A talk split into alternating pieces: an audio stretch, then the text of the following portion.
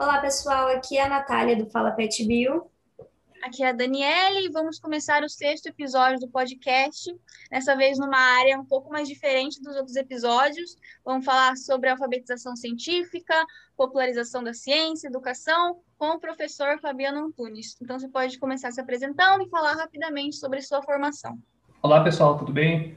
Meu nome é Fabiano, como já fui apresentado, sou biólogo, é, formado pela Unioeste, Cascavel, lá no Paraná, e meu mestrado e doutorado em Educação Científica e Educação Matemática pela Universidade Estadual de Londrina. Estou em Dourado já tem 11 anos, então trabalho com a formação de professores, né? No passado atuei na coordenação do curso de Biologia e hoje sou diretor da, da FCBA. Ah, na minha caminhada é super resumida, é isso, né? Então, é um biólogo que depois fez sua especialização em biotecnologia e depois mestrado, doutorado em ensino de ciências e educação matemática. Então, a primeira pergunta é relacionada à alfabetização científica, é como fazer isso na era que a gente está vivendo com, tanta, com tantas fake news? Ah, boa pergunta. Então, o que acontece, né? Quando a gente fala de ser alfabetizado cientificamente, vamos pegar essa área que eu, que eu atuo, já tem bastante tempo como professor, então, antes de entrar como professor universitário, fui professor do, da educação básica por 11 anos. Então, ah, quando a gente fala sobre ser alfabetizado cientificamente, então nós estamos falando sobre você dominar as ferramentas básicas do que, que é o discurso científico e como que a ciência ela permeia toda a nossa sociedade, né? Então, o que que acontece? Muitas vezes, pelo que eu tenho várias orientações de mestrado já, eu atuo hoje como professor do mestrado em, em mestrado profissional na UEMS, e o que que a gente discute bastante, né? Se, se gasta muito tempo na questão de você trazer as memorização de conceitos, mesmo assim, acaba-se não tendo muita, muito sucesso, sucesso nem nisso, e deixa-se de lado a questão mesmo do que, é o pensamento científico em termos de criação de hipótese, em termos de, do discurso científico, como é que se discute, a questão das premissas que fundamentam a tua fala. Então, é, para que você aprenda determinados tipos de comportamento, você precisa é, é, praticá-los, né? Então, o que a gente vê? Falta ainda muito da questão da, do, do exercício da prática, da, da, exposição, da prática, da, da, da argumentação, da prática da pesquisa em sala de aula. Então, se fica muito na exposição do professor e pouco da exposição de ideias dos alunos. Então, se eles não têm momento para poder expor suas ideias, não tem momento para é, contra-argumentar, momento para poder é, pensar sobre um determinado fenômeno natural. Então, como que ele vai aprender se ele não exercita isso? Então, quando a gente vai falar, você perguntou sobre a questão de fake news, né? As fake news, quando a pessoa ela acredita naquilo, para ela aquilo lá não é falso, né? Para ela aquilo lá faz sentido que acontece que falta o conhecimento básico de ciência para poder analisar aquele tipo de, de, de, informação e saber que aquilo é falso. Né? Então, para quem não tem uma referência fundamentada, qualquer informação fica no mesmo nível. Então, uma pessoa que recebe informação A ou informação B, como ela vai saber diferenciar qual é a verdadeira? Né? Então, é, eu vejo às vezes o pessoal fala assim, ah, mas o pessoal essa pessoa aqui, como é que pode? Ela é muito tapada, como é que vai acreditar em tal coisa? E se você tivesse na mesma situação dela, talvez também pensasse daquele mesmo jeito, porque essa pessoa tem um histórico de vida que fez ela pensar assim. Então a questão não é, é, ela, é o fato dela pensar, a, a, de, de considerar uma informação falsa. O que a gente precisa se preocupar é como que ela chegou nesse nível para acreditar numa informação falsa e trabalhar nos antecedentes. Né? Então, ah, quando a gente vai falar sobre educação, pensar nesse pessoal aí desde a escola mesmo na universidade, porque isso aí não é específico só da educação básica, né? É, essa questão de alfabetização científica ela é para a vida inteira. Então, você vai encontrar não só crianças, adolescentes, na, na educação básica, que não sabe diferenciar uma informação falsa uma verdadeira, como você vai encontrar isso também no ambiente universitário. Está aí para nos mostrar, por exemplo, é, médicos ou outros tipos de profissões que muitas vezes estão é, é deixando à, tona algumas questões relacionadas à própria produção do conhecimento científico na pesquisa e deixa, demonstram que não, não tem conhecimento básico de pesquisa. Né? Então, a gente precisa deixar, deixar bastante claro isso. Ninguém é imune a fake news, mas uma boa alfabetização científica funciona como uma vacina. Né? Se, você, se a fake news te pegar, ela vai te pegar de forma leve. E o senhor falou também sobre essa bagagem pessoal que a pessoa traz, né, quando vai se confrontar com uma informação diferente. É outro problema que a gente vê bastante é sobre educar as pessoas sobre a ciência com aquilo que elas já têm como crença religiosa, né? É, uhum. Como fazer o exemplo clássico do evolucionismo versus criacionismo? Como tratar esse embate dentro da sala de aula? É interessante isso, né? Eu fiz uma vez uma pesquisa junto com uma orientanda no TCC e, e, não só no TCC, mas no mestrado também. E uma coisa que a gente encontrava bastante sobre as pessoas que a gente entrevistava, porque assim, pesquisa na área de educação, a gente tem muito a, a, a questão da, da pesquisa qualitativa. Então, a gente precisa, normalmente a gente investiga, são poucos sujeitos, né? E com uma maior profundidade. Então, o que, que nós encontramos? O histórico de vida do sujeito que está aprendendo evolução, ele influencia sobremaneira aquilo que ele vai aprender de evolução. Então, o que a gente chama de visão de mundo, né? Essa, nessa visão de mundo vai, vai entrar a, a, questão de crença, vai entrar também a questão ideológica, né? Sobre como que as coisas funcionam no mundo, também a questão política, é, os valores que a pessoa carrega ao longo da vida, então, é, tudo isso serve de um arcabouço para que ela possa, quando chegar em contato com novo conhecimento, no caso, a teoria evolutiva, essa teoria, de alguma forma, ela acaba se é, sendo assimilada por aquilo que a pessoa já conhece. E ela acaba fazendo, pelo que a gente percebeu em algumas entrevistas, né? A pessoa acaba fazendo uma, uma adaptação da teoria evolutiva para as crenças que a, que a pessoa tem. Por outro lado, também acontece não só isso, mas é, no momento que a pessoa com, começa a ter alguns tipos de conflito entre aquilo que ela está aprendendo e aquilo que ela já sabe, o ah, que, que acontece?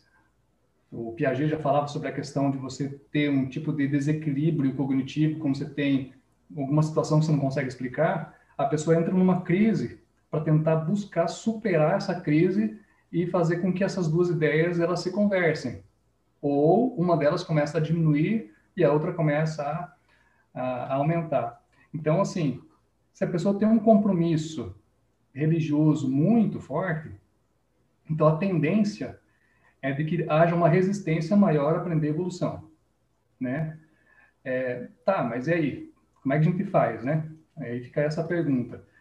É, só que se, se eu apresento apenas a teoria evolutiva em sala de aula e não abro para discussão, não, não coloco essas dúvidas, essas crises que a pessoa tem na cabeça dela, por exemplo, ah, mas por que, que tem macaco ainda se o homem veio do macaco? Essas que são é, falas de senso comum, se não trouxermos isso, você não dá ferramenta para que a pessoa possa pensar e resolver essas crises. Então, claro que quem acaba resolvendo isso é a pessoa em si mas o professor precisa dar essa, essa ferramenta, e essa ferramenta é o próprio discurso, é pela linguagem. Então, na linguagem, é possível que a pessoa ela tenha modificações conceituais a respeito de ciência, mas isso leva tempo.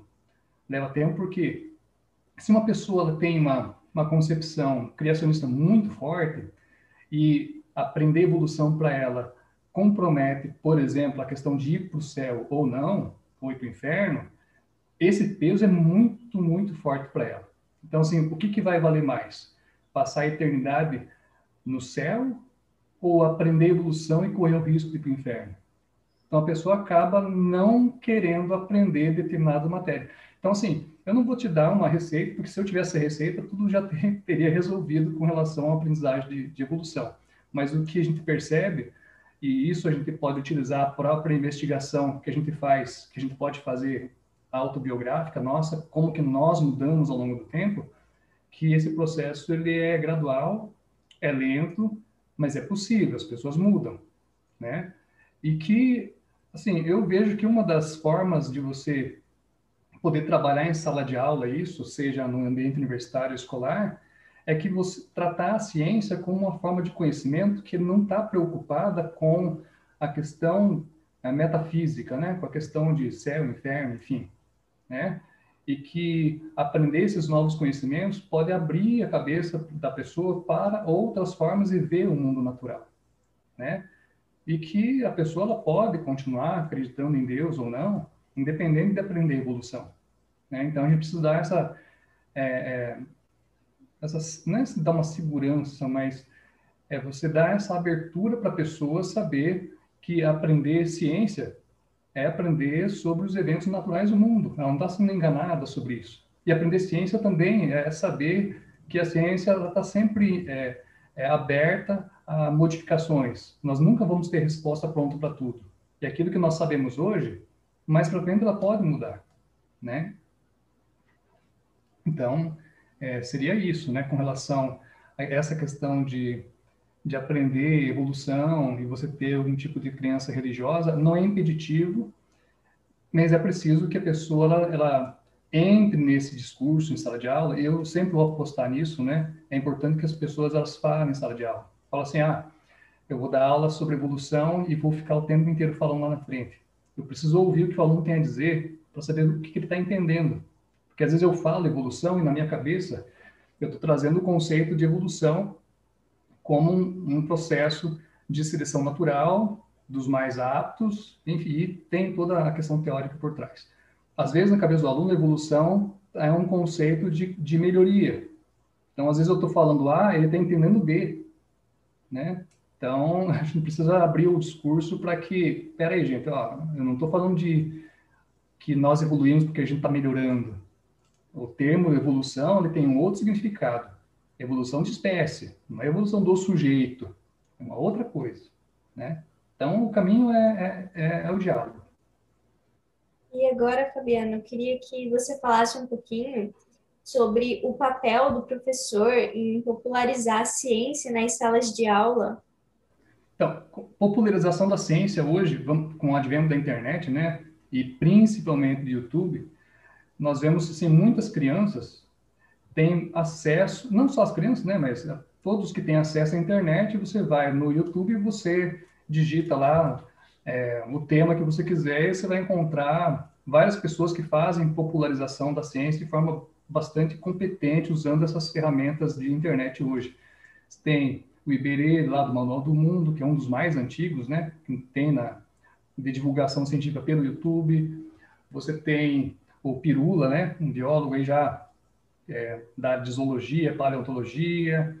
Você tem o Átila, bastante importante hoje, que é, é, bastante falado depois que começou a questão do coronavírus, né? É, então, assim, existem pessoas fazendo popularização da ciência independentemente da escola. Ponto. O que acontece é que a escola, no modelo que nós temos hoje, em geral, Claro que tem exceções e tal, mas em geral é um modelo bastante tra tradicional, é, bastante preso ainda na exposição do professor usando um quadro ou uma tecnologia que substitui o quadro, mas que no fundo faz a mesma coisa. Pega lá um projetor multimídia, PowerPoint, coloca os slides lá, a única diferença é que o professor não está escrevendo no quadro. E até pior, né? Porque no quadro, pelo menos, o aluno tem tempo de acompanhar a escrita dele, que é mais lento do que passar slide por slide, que é bem rápido, né? Então, o que acontece? É, nesse modelo mais tradicional, antigo, continua-se a exposição de, de, conteúdo como se aquele conteúdo fosse, é, é, como se o aluno tivesse acesso a ele somente na escola. Então, a gente pensar há um século atrás, o conteúdo científico, em geral, as pessoas é, tinham esse conhecimento a partir da exposição escolar, né? Só que hoje o conhecimento você vai encontrar ele muito difundido, principalmente pela internet. Então, a criança, o adolescente, ou mesmo o estudante universitário, ele chega no ambiente de estudo já com muita informação, né? Então, quando a gente vai falar assim, ah, então, qual, o que, que o professor precisa, qual que é o papel do professor hoje com relação ao ensino de ciências e quando a gente fala popularização da ciência, é torná-la popular, acessível, e aí a gente tem a questão da, da inclusão mesmo, né? As classes mais, é, vamos chamar assim, que tem menos condições, que não tem acesso tanto à internet, tem ainda pessoas que, por exemplo, que acham que todo mundo tem um celular na mão, todo mundo tem um Wi-Fi, né? Às vezes a gente mede os outros pela régua da gente, né? É, tem muita gente que não tem esse acesso ainda, né? Então, o, e quando tem o acesso, não sabe no mar de informações o que fazer com ele. Então, a gente fala assim que hoje o papel do professor é ensinar a pessoa a nadar nesse mar de informação. Antigamente, o, o papel do professor era ajudar a dar água para a pessoa. Essa água é o conhecimento científico. Hoje o conhecimento está em tanto lugar que não sabe mais que água que é, se é boa, se, se não é boa, e como é que faz para nadar nisso. Então, percebo assim, hoje é fundamental que o professor ensine o aluno a como que, como que, que funciona a ciência em si, né, em termos de metodologia mesmo, e ensine também sobre como que se comportam os cientistas em termos de, de validação de conhecimento e tal. Então, vamos olhar assim, como que é sério isso, né? De um ano para cá, se falou demais, demais, quando começou a pandemia, sobre a questão de testes clínicos, teste randomizado, duplo cego, pré-print, artigo, revisão dos pares. Estou citando alguns termos que a gente usa bastante na hora que a gente vai revisar algum tipo de artigo ou mandar um artigo para uma revista, né? Mas, no geral, quem não trabalha com isso não entende nada do que está sendo falado. Então, quando alguém fala assim, olha, a hidroxicloroquina, ela não funciona porque no estudo duplo cego randomizado não houve diferença do placebo. A pessoa que está ouvindo isso, que não é da área, para ela que lá não fez sentido nenhum placebo, duplo cego, randomizado, o que, que é isso? Ah, mas saiu um, uma, um texto que é um pré-print. O que, que é um pré-print? Então, esse tipo de, de, de, vocabulário, que na alfabetização científica é importante também usar, é, está mostrando para nós hoje que as pessoas, mesmo passando pela escola, mesmo passando pela universidade, muitas vezes não sabem lidar com a ciência do dia a dia e falar sobre cloroquina, falar sobre ivermectina, sobre coronavírus, sobre vacina, é ciência do dia a dia. Você não precisa ser biólogo para poder dar opinião sobre isso, né? Então, quando fala sobre nós estarmos em sociedade onde cada um tem uma participação sobre as políticas públicas, é importante que cada pessoa tenha um conhecimento básico de ciência. É isso que a gente aposta na alfabetização científica, né? Então, uma pessoa analfabeta cientificamente, vai ficar se afogando nesse mar de informação. Então, qual que é o papel do professor? Trazer esses conceitos do cotidiano, melhor, conceitos científicos que estão no cotidiano, problematizar eles e trabalhar com eles. Né? A gente precisa trazer a ciência para o dia a dia. Gente precisa avançar os nossos currículos nesse sentido.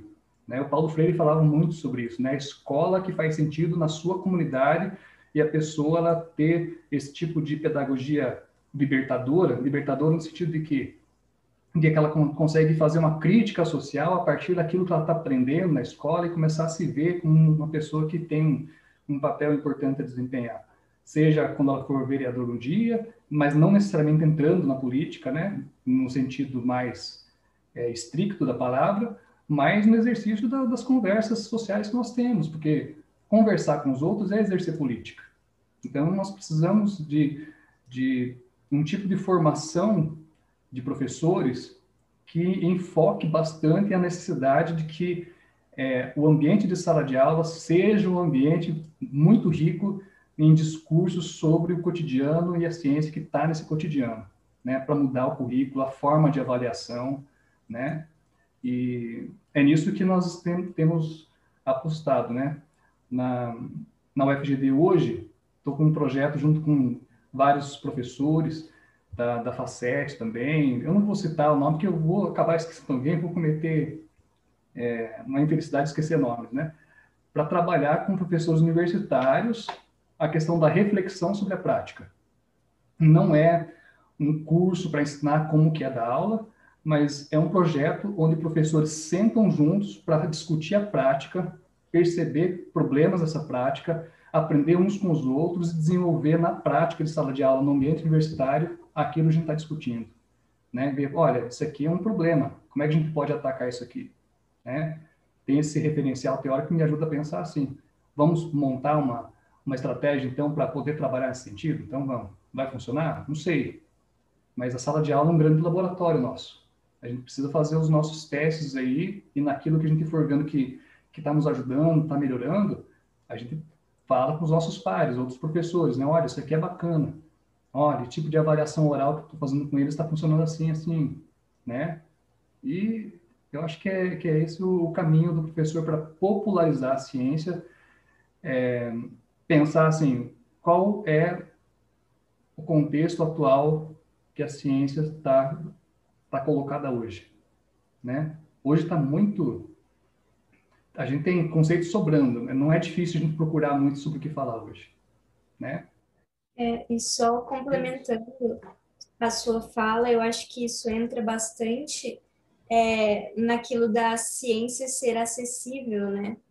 Porque, assim, às vezes nós estamos dentro da universidade, entendemos mais sobre termos mais técnicos, que nem você estava comentando, sobre o coronavírus, e daí uma pessoa leiga, ela vai ler não vai entender nada e vai entrar naquilo de fake news, de acreditar o que, o que ela quer, porque justamente a ciência, assim, tem um vocabulário um pouco mais, digamos que rebuscado, e as pessoas acabam não entendendo isso, e eu acho que também faz parte do professor é, fazer com que a ciência tenha essa linguagem um pouco mais fácil, um pouco mais acessível, para qualquer pessoa, tanto dentro como fora da universidade, fora do âmbito acadêmico, possa entender como funciona uma pesquisa, entender os resultados dos testes de uma forma clara, simples e objetiva.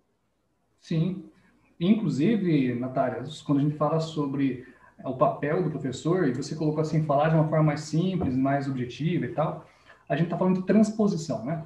Então, tem um conhecimento que é o conhecimento científico, né? aquele que está sendo produzido ali é, dentro da pesquisa, seja ela pesquisa da área de humanas ou a gente está falando especificamente agora da biológica, né?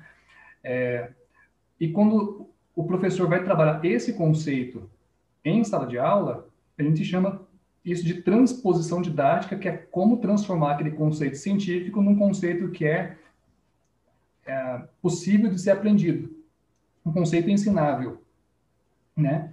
Mas não só o professor tem esse papel, o próprio cientista tem esse papel, né? Então, existem alguns movimentos no mundo, aqui no Brasil, é, também faz parte de, de um movimento chamado Pint of Science, onde você tem pesquisadores que, em alguns bares ou cafés, é, sentam para conversar sobre um determinado tema e as pessoas que estão sentadas lá é, consumindo param para ouvir, fazem perguntas, né? mais ou menos semelhante aos cafés filosóficos.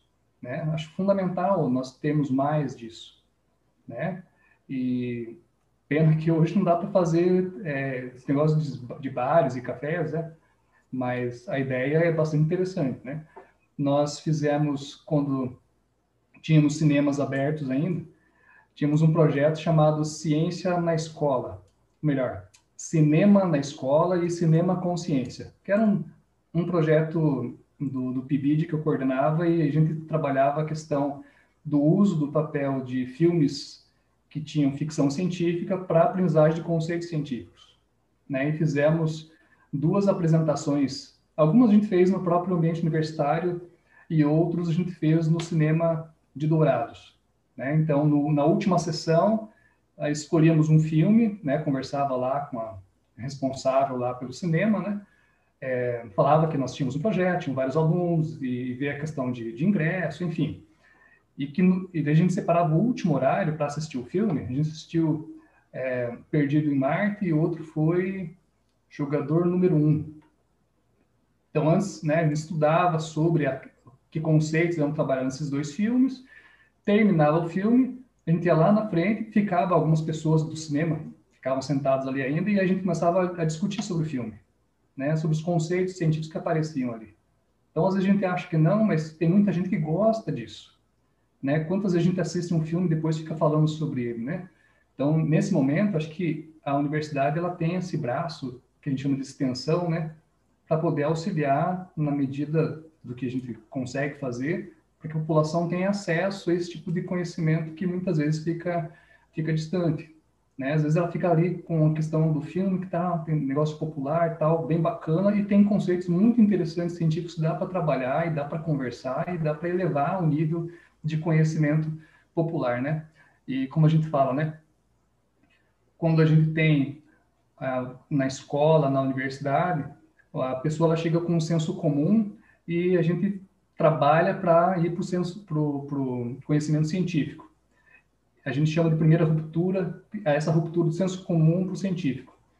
E precisamos de uma segunda ruptura, que é você ir do, do conhecimento científico para o senso comum, e esse senso comum fica melhorado. É um senso comum mais, mais rebuscado, digamos assim. Né? Porque no dia a dia a gente usa o senso comum. A questão é como é que é a qualidade dele. Então, é esse o desafio, né? Retornar para um senso comum mais elaborado. E agora, acho que só para concluir, acho que o senhor poderia falar um pouco, é, reforçar, na verdade, né, a importância da pesquisa na área da educação? Uma primeira coisa, é, acho que em geral as pessoas precisam conhecer que a área de educação faz pesquisa também, né? Principalmente quando a gente fala para quem entra na biologia, né? Eu, olhando pela minha história também, né? É, em geral, se tem uma concepção de que se você vai fazer bacharelado, você vai ser biólogo pesquisador. Se você não quer trabalhar com pesquisa, você vai para a licenciatura. Então, você tem um pesquisador e você tem um professor, coisas distintas. Mas as coisas não são assim, né? Então, na área de licenciatura, você sim vai ser preparado para ser professor e na área de licenciatura você tem pesquisa em educação, né? Ah, assim como tem pesquisa na área que a gente chama área dura, né? Então, tem a, a área de ciências humanas, a área das ciências biológicas, a área de ciências exatas e tal. E o que, que acontece? Na pesquisa na área de, de licenciatura, as, os métodos não são iguais aos métodos usados, por exemplo, no laboratório com bactéria, né? Então, você vai trabalhar com seres humanos, então trabalho com seres humanos na educação na pesquisa em educação, ela tem certos cuidados e tem algumas características que são é, bem diferentes do que você tem com bactérias. O comportamento humano é muito diferente, né? Então, assim, primeira coisa é você entender que a área de educação existe pesquisa também. Então, muitas vezes, a pesquisa que as pessoas em geral têm é de, daquela que tem um laboratório cheio de vidraria, uma pessoa usando um jaleco branco, normalmente um homem, então tem essa questão de gênero muito forte ainda, né? Ah, é um homem de jaleco, todo descabelado, mais velho, excêntrico, meio doido, que é desapegado de tudo e que vai descobrir teorias fazendo testes em laboratório, né? Então, normalmente é isso. E de, de onde vem isso? Tem muita pesquisa já que mostra que as concepções de ciência, elas vêm dos meios de aprendizagem, principalmente dos meios, da, das fontes de, de informação que são televisão, rádio, jornal, histórias em quadrinho, né? Hoje, bastante a questão da, da própria internet, né? Então, você tem aquilo que é mais exposto em filmes, né? Aquilo que é mais exposto é aquilo que a pessoa acaba aprendendo que é ser cientista. E é pouco exposto a pesquisa na área de ciências humanas, né? Então você tem uma, uma, um peso bastante forte sobre a valorização que se dá ao laboratório em si, porque se for se a gente for pensar na área do bacharelado, a pesquisa de campo olha, se ele está fazendo uma pesquisa no campo, não necessariamente ele está de jaleco branco, ele não está de jaleco branco, né? Ele está no ambiente fora, que não tem controle muito, é, não tem muito controle rígido das, das variáveis, diferente de um laboratório ali com as condições de temperatura mais reguladas, né? Então, primeiro é entender, entender isso. Segundo, se apropriar das ferramentas que, que nós temos de, de pesquisa nas ciências humanas, que vem lá da psicologia, que vem da antropologia, né? Então, normalmente quem está nas ciências biológicas e se interessa por pesquisa na área de ciências humanas, precisa, normalmente não, ela precisa necessariamente conhecer essas áreas de aprendizagem, né? Então, teorias de aprendizagem, como que é possível aprender sobre desenvolvimento humano, sobre relações sociais, então precisa ter esse, essa bagagem de estudo de, de sociologia, pelo menos o, o, o, básico, ele precisa ter esse tipo de conhecimento. Eu acho que já podemos finalizar. queria agradecer, professor Fabiano, pela sua presença na nossa no nosso podcast. Acho que foi bastante interessante a nossa conversa. E quer falar alguma coisa, Dani ou o professor Fabiano? Eu, quando estava falando sobre as, os biólogos que fazem popularização da ciência, né? Eu queria só deixar minha nota de repúdio do Richard Rasmussen, que faz. Você entra na biologia, tem um monte de gente assim, eu quero ser o Richard. Tipo assim, por que você escolheu o pior exemplo que tem, minha filha? É só isso que eu queria falar mesmo.